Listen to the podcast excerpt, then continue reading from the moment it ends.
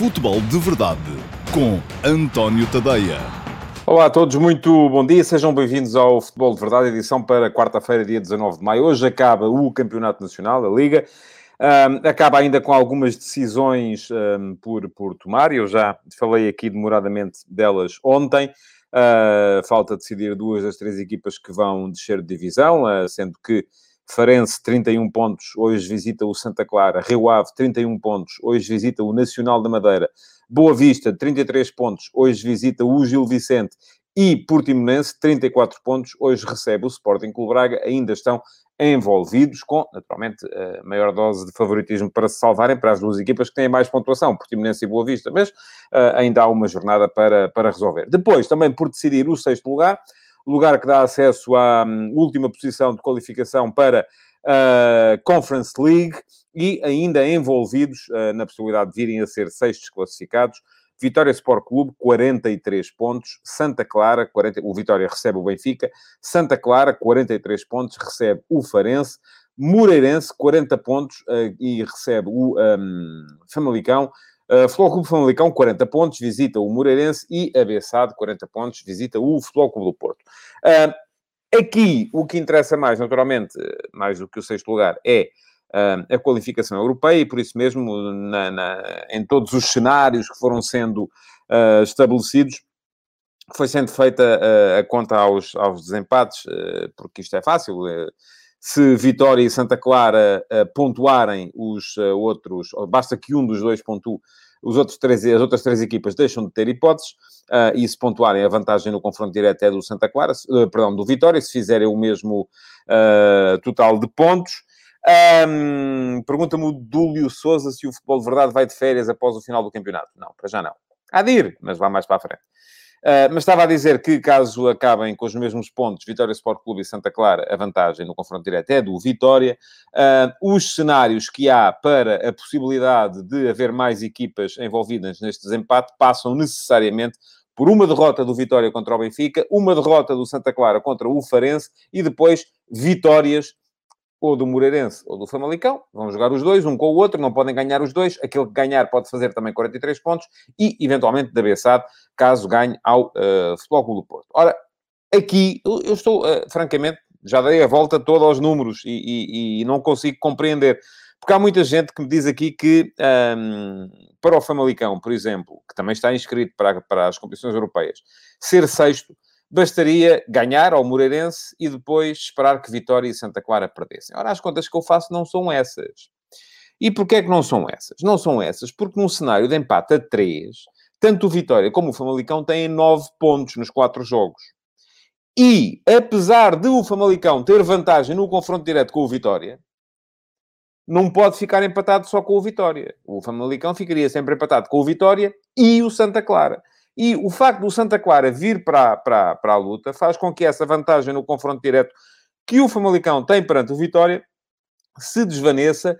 Porquê? Porque uh, uh, o Vitória uh, ganhou os dois jogos ao Santa Clara, 6 pontos, 5-0 em golos, e o Famalicão, que também ganhou os dois jogos ao Santa Clara, 6 pontos, mas faz 3-1 em golos. Portanto, se feito um confronto a 3, Vitória, Santa Clara e Famalicão, quem ganha é o Vitória. Portanto, isso para o Famalicão não basta. O Famalicão, nas minhas contas, pelo menos, eu posso estar enganado, e se estiver enganado, amanhã venho aqui dar a mão à palmatória. Uh, uh, não pedi nenhum esclarecimento oficial à Liga, mas li os regulamentos e é isso que eu vejo lá. Um, se olharmos para aquilo que é a, a, a, classificação neste momento, e pelo menos eu olho para, para os critérios de desempate, e é isso que eu leio lá, só há uma hipótese de o Famalicão uh, ainda ser sexto classificado e ficará a saber antes de jogar. Porquê? Porque antes do, do, do, dos jogos das 20 horas, há às 18 horas um Clube Porto Bessade. Só se a Bessade ganhar no Dragão ao Clube Porto e, eventualmente, também fizer 43 pontos, é que aí sim, num desempate a 4, Vitória, Santa Clara, Famalicão e Bessade, o Famalicão fica beneficiado e uh, ah, um, passa para a frente da classificação. Diz-me o Lionel Vicente, essa era a minha dúvida, precisamente, se nesse empate a 3 se consideram os golos como critério de desempate entre Vitória e Famalicão. Não, porque não há desempate entre Vitória e Famalicão. Há desempate entre Vitória, Famalicão e Santa Clara. O Santa Clara não pode fazer pontos negativos hoje. Portanto, anda toda a gente a dizer isto. Se calhar sou eu que estou a ver mal. Admito que sim. mas francamente não percebo como é que isso é possível olhar para os regulamentos e fazer essa leitura e essa interpretação. Aquilo está escrito de uma forma até assaz clara e, portanto, uh, uh, enfim, não é essa a minha leitura. Não me parece que só porque, de repente, uh, há um... Vamos imaginar, três equipas acabam o campeonato com os mesmos pontos na frente da classificação. O desempate é um desempate feito a três, não é? Vamos fazer um desempate a três nos pontos. E depois, ah, estes têm mais pontos. Agora fazemos um desempate só a dois entre os que têm mais pontos. Não, há um desempate a três, ponto. E aí o Vitória tem vantagem. Bom, já me, já me alonguei sobre este tema, já tinha falado aqui muito sobre ele ontem. Resolvi voltar aqui uh, com o tema à baila hoje, só porque uh, isto com certeza vai ser uh, falado hoje. Se alguém tem uma leitura diferente da minha, faça favor de colocar aí nos comentários. Eu peço ao Rui Santos e ao Mauro Mel, que, que são quem me está a apoiar hoje, que insiram esses comentários em, em rodapé. Um, mas, francamente, esta é a minha leitura e não vejo hipótese de haver outra. Enfim, se há alguém aí ligado a... a... Diz-me o, o Lionel Vicente que o fator seguinte, desempate por golos, aplicar-se apenas aos dois clubes empatados a 9 pontos. Não vejo sítio nenhum no regulamento onde isso esteja explícito. Diz o Laureta Roman que a leitura dele é que ganhou os três e por isso o Vitória vai à UEFA Conference League. Veremos. Laureta é uma. Eu não sei se o Laureta Roman se tem este nome por ser, e já agora, se ele estiver por aí, gostava que ele me esclarecesse, e está por aí, uh, se tem este nome por ser uh, familiar da, da do, do, do, Laureta, que foi que fez história no, no, no, Vitória, ou dos Lauretas que fizeram história no Vitória, porque há mais do que um, ou se é mesmo porque era fã. mas fiquei, fiquei curioso, porque não é um nome muito, muito, um, muito vulgar. Bom, vamos então avançar com o futebol de verdade de hoje um, com as coisas que, com a antecipação dos jogos que há para mais logo e com o foco natural. Já ontem fiz, falei aqui muito dos, uh, dos jogos que podem contar uh, para a despromoção e que podem contar para uh, o lugar que, va que resta vago na, na, Europa. Hoje queria centrar-me um bocadinho mais nos jogos dos três grandes. Um, porque, enfim, é isso que, que, que vamos falar muito. Pergunta-me o Pedro se eu vou fazer uma edição especial do futebol de verdade para o europeu, não há edição especial, mas em princípio, enquanto eu for podendo, hum, vou fazendo. Vai ser um mês muito complicado para mim, com certeza, eh, porque além do, do europeu haverá uma série de outras iniciativas que vamos uh, levar a cabo aqui, uh, mas uh, se, enquanto for podendo fazer futebol de verdade e quanto poder, vou, uh, vou fazendo e espero fazê-lo diariamente até à, à final do europeu. Entrarei de férias no dia a seguir à final do Campeonato Europeu. Bom, uh, vamos lá. Primeiro jogo eh, de, de, de hoje. Uh, ontem já começou esta última jornada, também já falei sobre isso. Não vi o jogo, uh, não, não consegui ver. O, o, o Tondela Passos de Ferreira, vi apenas o resumo e vi que a equipa do Passos ganhou e estabeleceu o tal novo recorde de vitórias no campeonato. Parabéns ao Pepa, que uh, pôde despedir-se num campo que lhe diz muito, com certeza, em Tondela. Vai para o Vitória. Uh, hoje ficará o Pepa também, com certeza, a roer as unhas para perceber se vai ter ou não direito a uh, jogar competições europeias e uma planificação da época muito complicada, se tiver que entrar nas pré-eliminatórias da UEFA Conference League, embora naturalmente contra adversários que serão certamente fracos uh, e bem ao, ao, ao, ao, alcance de uma equipa do, da Liga Portuguesa. Às 6 horas temos então o Flóculo Porto Bessado. Um, Porto sem Corona, sem Zaidu, sem Uribe, com certeza regressa Sérgio Oliveira. Uh, Marega continua fora. Fica essa curiosidade de continuarmos a ter certamente João Mário como lateral direito, uh, numa equipa que tinha até excesso de laterais direitos no início da, da, da, da, da campanha e o João Mário não era nenhum deles porque havia Manafá, que vai jogar à esquerda em função da ausência do uh, Zaidu. Havia Nanu, que está fora, não é? Porque, entretanto, João Mário parece estar à frente dele. E havia Carraça, que nem sequer uh, chegou a contar nas contas do, do, do treinador. Portanto, uh, teremos com certeza um Porto à espera de, uh, enfim, é um jogo, não é? Não, não, a classificação já não está em causa, o segundo lugar está garantido. Poderá ter, poderá ser um jogo com essa componente extra, que é a possibilidade de ser o último jogo de Sérgio Conceição no, no Futebol do Porto como treinador. Um, não sei se vai ser assim, francamente. Não sei qual vai ser a decisão comunicada uh, por Sérgio Conceição. Uh, se ele vai uh, renovar pelo Futebol do Porto. Já escrevi sobre o tema hoje de manhã. Tenho a minha ideia relativamente àquilo que são as principais motivações de Sérgio Conceição neste momento. Um, e por isso acho que vai depender tudo muito de uma conversa uh, que não tem a ver com uh, ordenado, não tem a ver com nada dessas coisas.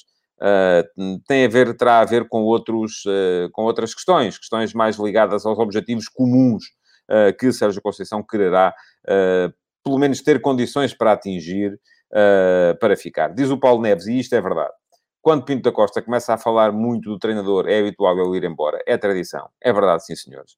Paulo Neves anda atento há muito tempo e já são quase 40 anos de Pinto da Costa para. Um, para se poder tirar estas conclusões. Agora, eu escrevi sobre o tema hoje de manhã, uh, no último passo, o texto que publico sempre entre as 8 e as 9 da manhã. Uh, a ideia é ser às 8, mas às vezes não consigo despachar-me a tempo. Uh, no meu site, antoniotadeia.com, podem dar lá um saltinho para ler no final do Futebol de Verdade e, entretanto, também já sabem que no meu Instagram diariamente uh, há sempre uma sondagem que está relacionada com o texto do dia, uh, com o último passe do dia.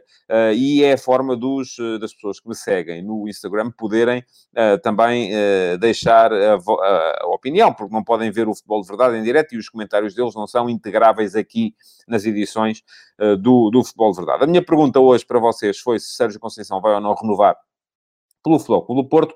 Uh, neste momento, uh, ah, 56% acham que não, que ele vai embora, uh, ah, 44% acham que sim, que ele vai ficar, e estamos, como estamos sempre por volta desta hora, com cerca de 150 votos. Um, não tive ainda tempo também de ver se o próprio Sérgio Conceição votou, porque isso seria uma boa indicação, mas não acredito que ele se meta nisso. Portanto, agora, o que é que eu acho disto, no meio disto tudo? Eu acho que uh, as pessoas, quando falam de Sérgio Conceição, têm muita tendência para uh, discutir. Aliás, se formos ver os comentários que há na, na, na, nas, nas, minhas páginas, nas redes sociais, após a publicação do texto, eles são todos muito em torno uh, da questão da falta de educação, de Sérgio Conceição ser um arruaceiro, ser uma pessoa que não é capaz de se controlar emocionalmente, uh, de, enfim, tudo e mais alguma coisa. O que é tudo é um bocado verdade, não é? Portanto, acho que sim, acho que uh, é impossível olhar para aquilo que foi o percurso de Sérgio Conceição durante esta época e achar que ele foi um modelo de virtudes em termos de comportamento. Não foi, pelo contrário. Uh, teve muitas atitudes uh, condenáveis.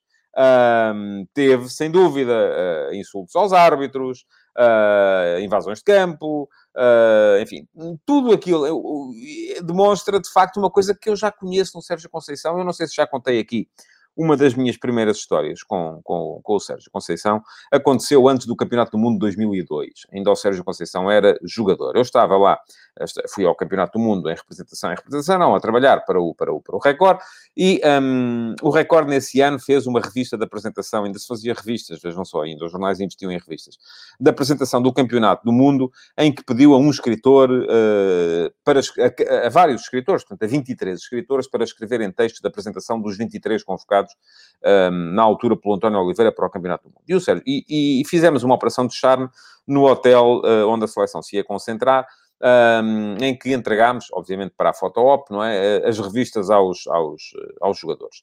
Um, e o Sérgio Conceição recebeu a sua revista, subiu para o quarto e, e como, enfim, já, já nos conhecíamos do, do Campeonato do Mundo de 2000, uh, ah, entrou no quarto, foi ler o texto uh, que lá estava a propósito dele, não terá gostado e imediatamente desceu o elevador abaixo e veio-me dizer, não se admite, isto é porquê e tal, enfim, fez ali um mini escândalo, um, porque não gostou, porque era um texto que reforçava as origens humildes dele, o facto dele ter saído uh, do nada, enfim, e ele na altura não achou piada à coisa um, não, não achou que estaria a ser suficientemente valorizado. E já era assim. Isto é o Sérgio Conceição, é um tipo sanguíneo, um tipo emotivo, com pouco, com pouco controle emocional, de facto, uh, mas uh, de cujas intenções eu não duvido que são boas. Nunca duvidei, sempre achei isso. Aliás, quem me segue por aqui sabe que eu até sou acusado muitas vezes de defender ah, excessivamente o Sérgio Conceição, porque acho que, no fundo, aquilo que lá está é bom.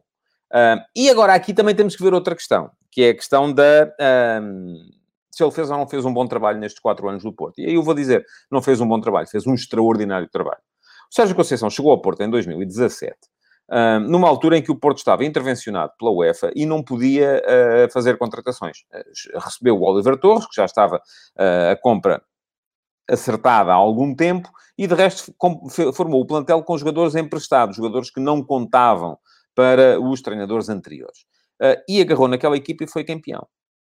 No segundo ano, enfim, não ganhou o campeonato, mas chegou aos quartos de final da Liga dos Campeões. No terceiro ano voltou a ser campeão e, e, e juntou-lhe a Taça de Portugal. Portanto, fez dobradinha, apesar de não ter ido à Liga dos Campeões, porque foi, aí está, foi a, a barraca do ano, foi eliminado pelo Krasnodar na, na, no play-off de acesso. E no quarto ano voltou a não ganhar o campeonato, mas voltou a estar nos quartos de final da Liga dos Campeões. Foi um treinador que, uh, conforme diz o José Fidalgo Martins, uh, foi muito competitivo na Europa. Uh, e além disso, ganhou dois em quatro campeonatos. Portanto, ganhou mais campeonatos do que o Benfica, ganhou mais campeonatos do que o Sporting, uh, que uh, dividiram os outros dois campeonatos que ele não ganhou. E, se formos a ver, perdeu até de forma inesperada os campeonatos, não só o, de, o deste ano, 2021, como também o de 2019. esse para o, o primeiro para o Benfica do, do Bruno Lage e agora o segundo para o Sporting do Ruben Amorim. Agora, se Sérgio Conceição... O que é que Sérgio Conceição quer para renovar? Ele não me disse, portanto, não sei. Uh, no entanto, arrisco, e porque conheço mais ou menos a, a, a mentalidade de Sérgio Conceição. Muitas vezes, e, enfim, eu acho que Sérgio Conceição não quererá, porque não quis, ele veio do Nantes para o Porto, um, gastar este mundo e o outro em, em jogadores. Uh, não me parece que seja essa a ideia. Isso era o que o Porto fazia antes da chegada dele. O que eu acho que ele quer é precisamente o contrário. É ter uma palavra a dizer relativamente aos investimentos. Porque se há coisa que é permitido a quem está de fora olhar para aquilo que foram os últimos 10, 15 anos de Porto e uh, dizer é que se gastou muito dinheiro mal gasto. Em nome de quê? Incompetência é sempre a minha primeira, uh, é sempre a minha primeira resposta. Uh, porquê? Porque o Porto, só em mais-valias, fez dinheiro suficiente para, para ficar numa situação financeira absolutamente tranquila e poder dar um salto em frente em termos europeus. E, no entanto, não deu. Uh, portanto, aqui as questões são as questões que se colocam sempre em empresas que, do meu ponto de vista, são mal geridas. Aconteceu com o BES, com o Novo Banco, não é? Também aquilo, o dinheiro gerado era, i, era imenso, no entanto, o banco foi ao fundo, não é? Uh, para onde é que foi o dinheiro? Não sei. Uh, a questão aqui é, eu acho que Sérgio Conceição não quer ganhar aquilo que o Porto não lhe possa pagar, porque, enfim, acho que dinheiro não lhe faz falta, enfim, para todos nós, o dinheiro faz sempre falta, mas não, não creio que seja a principal motivação de Sérgio Conceição neste momento. Acho que ele gosta genuinamente do Porto e quer e quereria ficar no Porto, mas procura, sobretudo, solidariedade. E não é solidariedade institucional. Não é quando ele faz cara feia, as pessoas da, da, da estrutura fazerem cara feia. Quando ele diz que os jornalistas e a comunicação social em geral tratam mal o Porto, as pessoas da estrutura vão e dão uns encontrões nos jornalistas ou insultam os jornalistas. Quando ele vai para cima dos árbitros, as pessoas da estrutura vão para cima dos árbitros. Isso, se querem que vos diga, é absolutamente uh, uh, dispensável. Aquilo que faz falta na estrutura do Porto é ser solidária com os objetivos de Sérgio Conceição. Uh, diz o Paulo Neves, com Sérgio Conceição, o Porto gastou mais de 100 milhões. Mas foram 4 anos, Paulo. Atenção. Não foi assim. 100 milhões gastou o Benfica só este ano, não é? Foram 4 anos. Uh, diz o Laureta Romão, o problema da empresa Porto é que a SAD precisa de 2 milhões por diretor e cada jogador só pode ficar dois anos antes de ser transferido. Pois eu acho que é muito por aí. Eu acho que tem muito a ver com política de mercado. Uh, tem muito a ver com uh, quem é que faz os negócios, como é que são feitos os negócios, quando é que são feitos os negócios e em nome de que é que são feitos os negócios. Portanto, eu vou ficar curioso, curioso à espera de, de, de ver o que é que o Sérgio Conceição vai dizer. Posso estar enganado, estou aqui a fazer apenas uma, uma, uma antecipação daquilo que pode acontecer, mas uh, para o Porto seria bom que Sérgio Conceição ficasse, uh, se calhar não será bom, é para toda a gente. Mas, enfim, vamos a ver. Bom, seguindo em frente, vamos ter um Vitória-Benfica. Um, e o Vitória-Benfica e o Sporting Marítimo vão ter em, uh, como aspecto fundamental de curiosidade a luta pelo título de melhor marcador, que é um título, volto a dizer, já o disse aqui ontem, que a Liga não atribui. O que é estranho, vamos lá ver. Uh, quando a Liga era uma coisinha mal gerida e, enfim, que só se preocupava em organizar campeonatos, nomear árbitros e tal, e não sei o quê, tudo bem. A Liga, neste momento, todos os meses, faz um espalhafato dos diabos com o defesa do mês, o guarda-redes do mês, o médio do mês, o treinador do mês, o avançado do mês. Uh, vai, com certeza, escolher o jogador do ano, o defesa do ano, e por aí afora. Porque é que não há premiar o melhor marcador do campeonato. Porque se, se me disserem a Liga não quer uh, prémios individuais, mas a Liga dá prémios individuais. Portanto, se dá prémios individuais, não há nenhum que seja mais emblemático do que o prémio do melhor marcador. E, portanto, isto para dizer, como já respondi aqui ontem a algumas pessoas, que não faz na minha cabeça nenhum sentido que uh, o Vitória Sport Clube Benfica e o Sporting Marítimo sejam a horas diferentes. Fazia todo o sentido que jogassem ao mesmo tempo para que uh, o Pedro Gonçalves não tivesse a vantagem de já entrar em campo a saber quantos golos fez, se é que fez, o Seferovic em Guimarães. Isto porquê? Porque me parece que dificilmente uh, uh, os, os, o Taremi, que é quem vem a seguir, pode ainda lá chegar.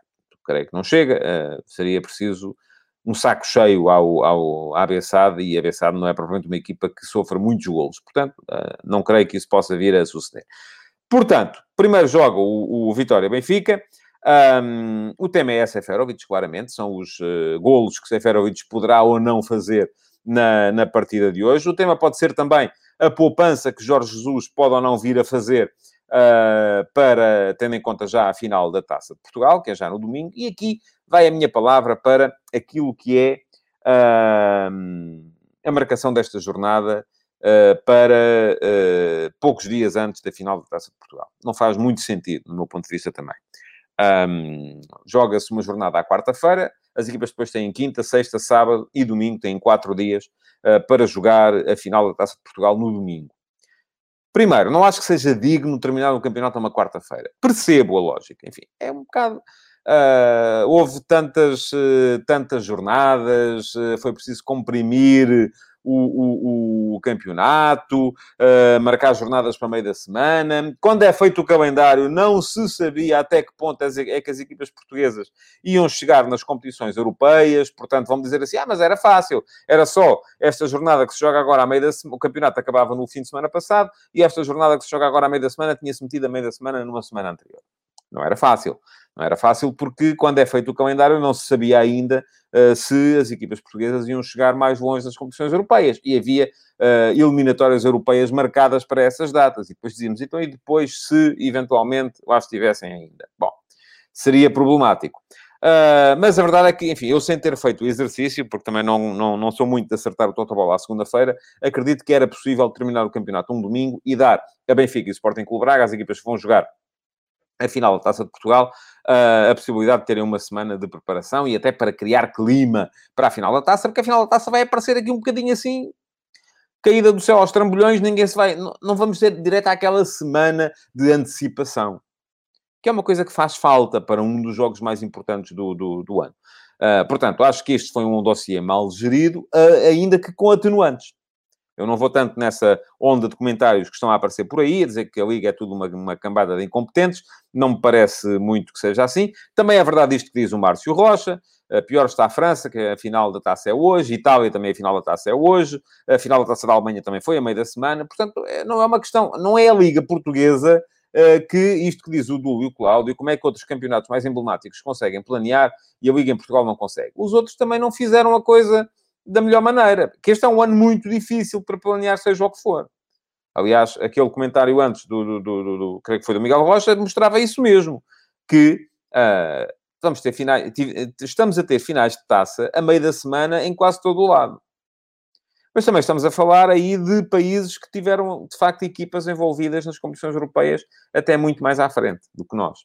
E, portanto, se calhar seria possível uh, ainda fazer ali um pequeno ajuste quando se percebeu que o Futebol Porto, a última equipa portuguesa presente na, na Europa, uh, estava eliminado pelo, pelo, pelo, Chelsea. É possível que fosse ainda razoável fazer essa, essa alteração. Bom, uh, temos então que, além disso, no Benfica há mais uma questão ainda que saltou para a ribalta, em função daquilo que foram as declarações eh, de Jaime Antunes, vice-presidente do, do, do, Benfica, à eh, Rádio Renascença, em que mete claramente a colher na gestão da equipa de futebol e naquilo que Jorge Jesus deve e não deve fazer. Um, Jorge Jesus respondeu ontem e respondeu uh, de uma forma também um bocadinho à bruta, não é? Porque sentiu-se, e eu percebo. Uh, o, o, o, o doutor Jaime Antunes tem, teve dois problemas, do meu ponto de vista. Um deles é que é um ex-jornalista. E já se sabe que os jornalistas gostam sempre de dar opinião sobre tudo e mais alguma coisa. Uh, Está-nos no sangue. É uma coisa que não passa, não é? A gente pode deixar a profissão, é possível tirar o homem do jornalismo, mas não é possível tirar o jornalismo do homem. A não ser daqueles que são maus. Uh, e esses aí, mesmo quando são jornalistas, já nem aí o são. Mas, uh, e portanto, o Jaime Antunes esticou-se um bocadinho. O segundo problema é que ele já foi candidato à presidência do Benfica. E, portanto, sentirá uma legitimidade diferente de qualquer vice-presidente que aparece ali só para compor a lista. Não, aliás, ele foi, foi candidato, era opositor, foi integrado numa manobra que o Luís Filipe Vieira tem feito com alguma frequência uh, e, portanto, ter-se-á sentido também aí com legitimidade para opinar sobre tudo e mais alguma coisa. Agora, isto é bom para o Benfica? Não. Portanto, ele devia ter pensado antes de fazer aquelas declarações. Aquilo são coisas que eu posso dizer, porque eu sou jornalista em exercício, que Jaime Antunes não pode dizer. Porquê? Porque deve, eh, a não ser que tenha sido para tal mandatado pelo Presidente. E não creio que tenha sido isso. Uh, e, portanto, teve razão Jorge Jesus na forma como reagiu, a dizer, alto lá, aí para, a partir daqui deste risco no chão, ninguém passa, é o meu território. O que não quer dizer que, Jorge Antunes não, que Jaime Antunes não tenha tido alguma razão nas coisas que disse. Porque acho que a teve. Uh, mas, lá está. São coisas para dizer dentro do clube, se ele é vice-presidente, eu posso dizer cá fora, porque não sou nada no Benfica, uh, uh, e, portanto, a minha missão é precisamente essa, é a de dar opiniões uh, e, e, e, reportar acerca do Benfica, do Porto, do Sporting e por aí fora. Veremos como é que a equipa... Também não me parece que isto seja coisa que afeta a equipa. A equipa tem agora dois jogos particularmente importantes, menos o de hoje, embora o de hoje tenha ainda em causa a possibilidade de Seferovic vir a ser uh, o, o, melhor marcador da Liga, e além disso, a possibilidade do Benfica ser o tal campeão da segunda volta, que é um, um, um feito uh, honorífico que encaixa na perfeição na narrativa que Jorge Jesus lançou acerca do fracasso que foi a época do Benfica. E para ele é importante, em termos de legitimação interna, tanto junto dos jogadores como dos adeptos, como da, dos dirigentes. Uh, e, portanto, o resultado de hoje não é assim tão despiciente para o Benfica quanto isso. Uh, mas, uh, mais importante, depois o jogo do próximo domingo, a final da, da Taça de Portugal, contra o Sporting Clube Braga. Por fim, joga o Sporting com o Marítimo. Um, o, o, Pedro Gonçalves já vai saber, quando começar o jogo, quantos gols é que precisa de marcar para poder vir a ser, ou não, melhor marcador da, da, da Liga. Um, de resto, um Marítimo sem o Rodrigo Pinho, sem o Correia, sem o Joel Tagueu, portanto, uma equipa que, do ponto de vista ofensivo, aparece sem várias uh, opções principais. O Sporting também sem vários titulares, portanto, quando se sabe, não joga Adam, não joga Pedro Porro, não joga Fedal, uh, não joga Nuno Mendes, não joga Palhinha, não joga João Mário, não joga Nuno Santos, portanto, estamos a falar de uma equipa sem sete titulares.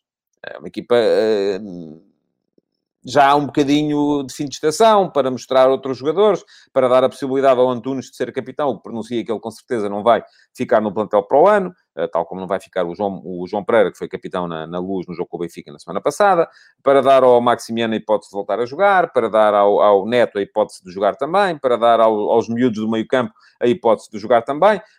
Um, e, portanto, eh, será um Sporting um bocadinho de, não vou dizer de, de, de, de fim de estação, mas é um Sporting uh, para quem é importante também naturalmente ganhar, para ainda assim uh, fazer uma pontuação uh, melhor, é só isso que está em causa. Uh, mas uh, não é também um jogo uh, que seja tão importante como foram, do meu ponto de vista, as declarações de ontem de Ruben Amorim. E atenção, quando, para mim, o que eu mais valorizo naquilo que disse Ruben Amorim ontem não foi tanto um, o facto de ele dizer que fica. Pergunta o Paulo Neves qual a ideia de perguntar a Ruben Amorim se vai embora. Não sei, não fui eu que perguntei. Mas eu acho que chega-se ao fim dos campeonatos e é sempre uma tentação perguntar aos treinadores se ficam ou não, não é? Uh, depois sujeitamos é às respostas. Um, eu já disse, já tinha dito aqui, que acho que o Rubem Amorim, uh, se for, como eu acho que é, inteligente, enfim, esta é a minha inteligência, a dele pode ser diferente, ou a vossa pode ser diferente, fica. E fica porquê? Porque, um, diz o José Fidalgo Martins, o Rubem Amorim fica em 2021-22, quarto lugar na Liga, leram aqui primeiro. Vamos a ver, oh, José. Vamos a ver se é assim. Uh, não, não, não estou muito seguro disso. Uh, mas uh, uh, aquilo que posso dizer é que o Ruben Amorim, neste momento, se sair, não chegará nunca a um, a um clube de top na Europa. pode ganhar mais dinheiro, pode, mas ele já ganhou muito este ano no Sporting. Portanto, enfim, aqui o dinheiro, digo o mesmo que disse do Sérgio Conceição. pode ir para um campeonato com mais visibilidade? Pode. Com certeza que se ele quisesse, e não sei se são estes clubes, mas uh, teria sempre um Olympiacos desta vida à espera dele. Uh, poderia sempre ir para um campeonato de França ou até de Inglaterra para uma equipa de meio da tabela para baixo. uh, não podia chegar ao topo. Se, e aqui está, aqui está o risco da coisa, Ruben Amorim ficar e voltar, eventualmente, a ser campeão no ano que vem, fizer boa figura na Liga dos Campeões, estamos a falar de coisas diferentes. Tanto quanto sei, a cláusula de rescisão de Ruben Amorim com o Sporting são 20 milhões de euros. Uh, se pensarmos bem, Nagelsmann custou ao Bayern 25 milhões. E é um treinador que já anda nas Champions há algum tempo. Portanto, é um treinador que uh, tem outro pedigree em termos internacionais que não tem ainda o Ruben Amorim. Uh, portanto, para chegar a um clube de topo é preciso primeiro construir. E só depois. Portanto, a questão para mim nem sequer é essa. Para mim sempre foi mais ou menos líquido que Ruben Amorim ia ficar no Sporting. A questão fundamental é uh, a que ele disse a seguir, quando ele diz, não tenho, gostava era de ter a mesma certeza acerca dos meus jogadores. E aqui, atenção, esta mensagem vai para, para dentro do balneário, para o plantel, para os jogadores que com certeza foram campeões. Se o Sporting, até há pouco tempo, nem precisava de ganhar campeonatos, aquilo que se via, e aí, mérito de Bruno Carvalho, que acabou um bocadinho com essa mentalidade. Um, os jogadores faziam 5, 10 jogos na equipa principal e começavam logo a pensar que já estavam aptos a ir para o estrangeiro. Uh, portanto, eh, viam sempre o clube, os jogadores formados no clube, viam sempre o clube como um, um mero ponto de passagem, um, um mero trampolim. Uh, agora que foram campeões, mais pensarão, não é? Neste momento estará, se a mentalidade ainda for essa, estará a meia equipa a pensar para onde é que eu posso ir agora, não é? E, portanto, a mensagem vai para os jogadores, para deixarem de pensar isso, mas atenção, vai para a SAD também. E aquilo que o Ruben Amorim disse, que eu achei mais interessante, uh, que é uma coisa que eu venho dizendo desde o início da época, quando me bati aqui neste espaço contra a venda do João Palhinha, que depois veio a ser só, uh, na minha opinião, um dos dois jogadores mais importantes na conquista do título por parte do Sporting. Mas que no início da época muita gente queria mandar embora por 10 milhões. Uh, uh, porquê? Porque 10 milhões davam para ir comprar dois ou três maus. Não é?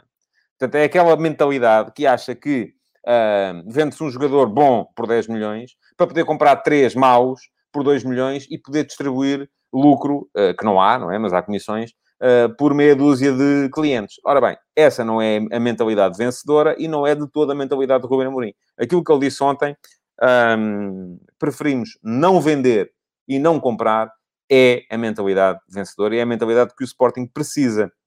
É manter ao máximo este plantel. É inevitável que um ou dois jogadores tenham, acabem por sair, até porque o Sporting precisa também, naturalmente, realizar mais valias, mas limitar, tanto quanto possível, as saídas e as entradas. Não sei, diz-me o Norberto Botelho que a permanência de João Mário no Sporting é fundamental para o Rubino Amorim. Vamos a ver. Vamos a ver qual é que vai ser o plantel do Sporting e uh, João Mário é das tais coisas que não pode ser fundamental porque não é do Sporting. Se o eh, Inter quiser muito dinheiro por ele e se o Sporting uh, e se o João Mário quiser manter o salário, provavelmente não pode ficar no Sporting. Agora, tal como estou em crer, que já, já o disse no ano passado, que no Mendes dificilmente ficará no Sporting no final desta época. Não vejo razão nenhuma para ter que haver mais vendas no plantel do Sporting deste ano para o ano que vem. Bom, estamos a chegar ao fim. Queria só lembrar-vos que podem seguir-me no Instagram e votar na pergunta do dia. A pergunta de hoje é uh, se Sérgio Conceição vai ou não renovar pelo Flóculo Porto. Uh, neste momento, 56% acham que não, 44% acham que sim. Sigam-me no Instagram, António Ponte Tadeia, vão lá votar todos os dias há uma sondagem. Deixem o vosso like neste Futebol de Verdade. Continuem a deixar perguntas, porque elas podem ficar para o Q&A da próxima sexta-feira. E uh, partilhem o Futebol de Verdade nas vossas redes sociais. Muito obrigado por terem estado aí. Até amanhã. Futebol de Verdade, em direto de segunda a sexta-feira, às 12h30